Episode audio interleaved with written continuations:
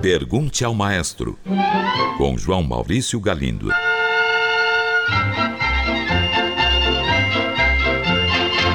Olá, amigos.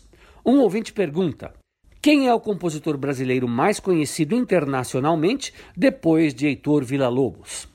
Caro ouvinte, como Villa-Lobos, não há nenhum outro.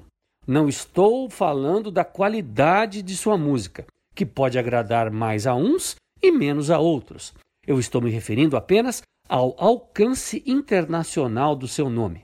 As obras de Vila são tocadas com alguma regularidade em vários dos maiores centros musicais do mundo e novas gravações não param de surgir. E há um exemplo que eu costumo dar sempre que se refere ao violão. A obra de Vila Lobos para este instrumento é referência internacional obrigatória.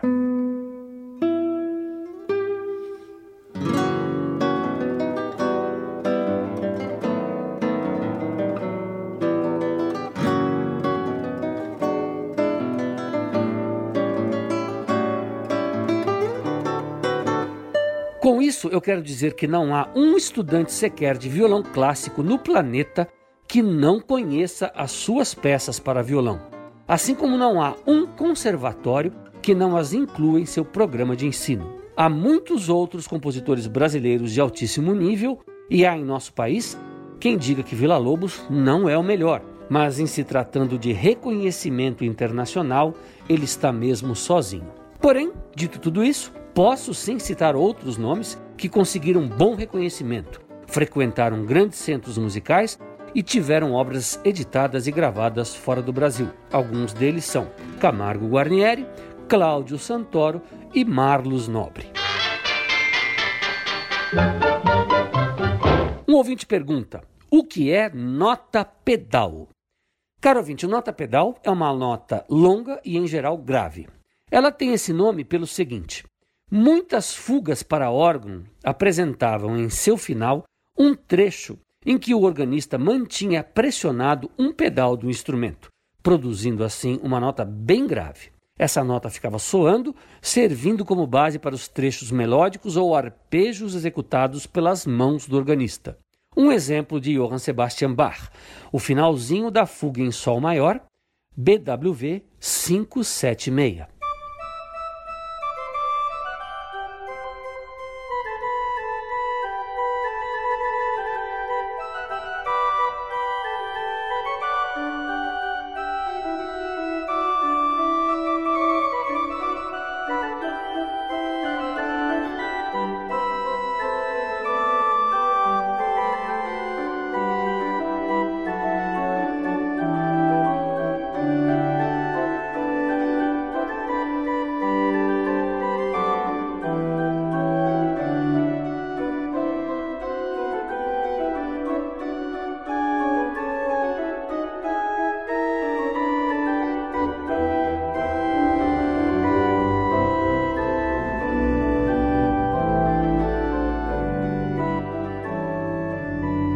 Causa do uso do pedal no órgão, para manter essa nota grave, deu-se a ela o nome de nota pedal e depois apenas pedal, mesmo quando ela não era reproduzida por um órgão, porque esse procedimento espalhou-se para outros meios de expressão.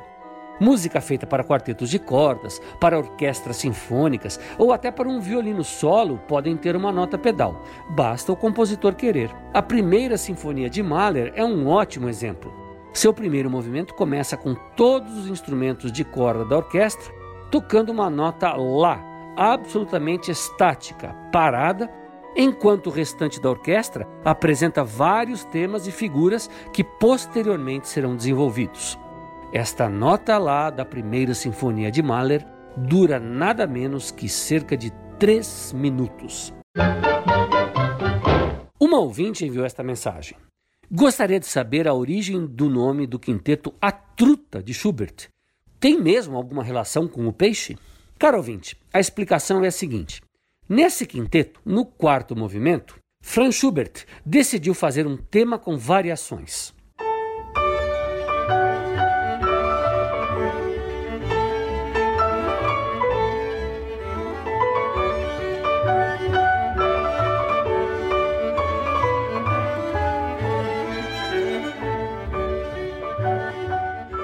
Então ele escolheu como tema uma melodia que ele mesmo já tinha composto dois anos antes.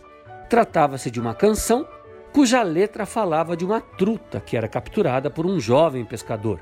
Uma metáfora sobre uma jovem sendo seduzida por um homem.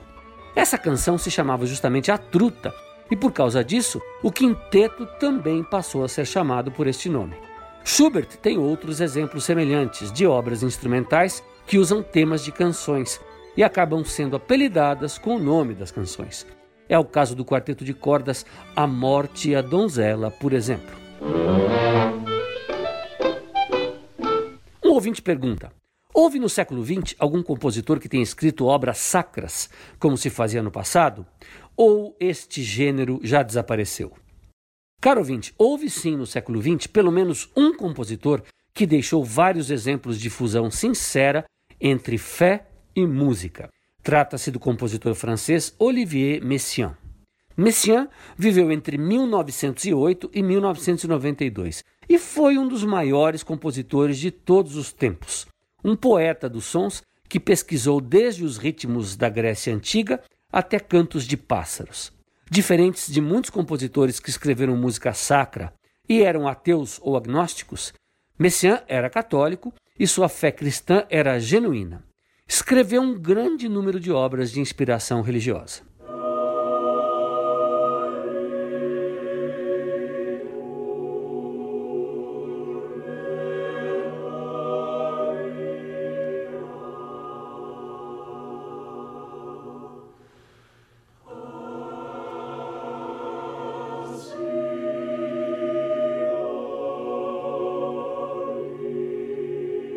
Contudo, ele nunca se dedicou aos textos tradicionais em latim, como a missa, o requiem ou o te deum.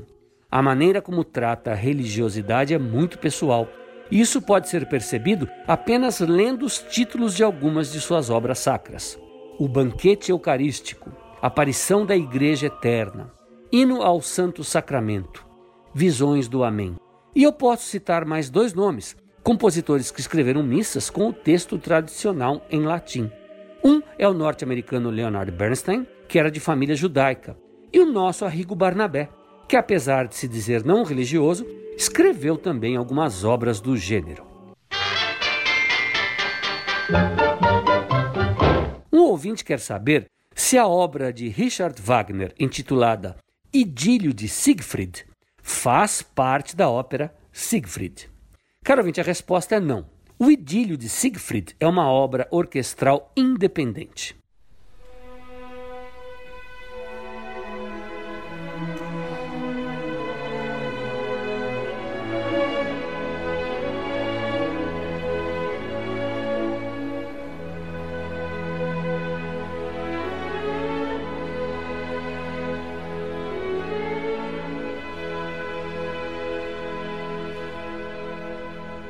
Ela foi escrita em 1870 para servir de presente de aniversário para sua esposa, Cosima, que completava então 33 anos de idade.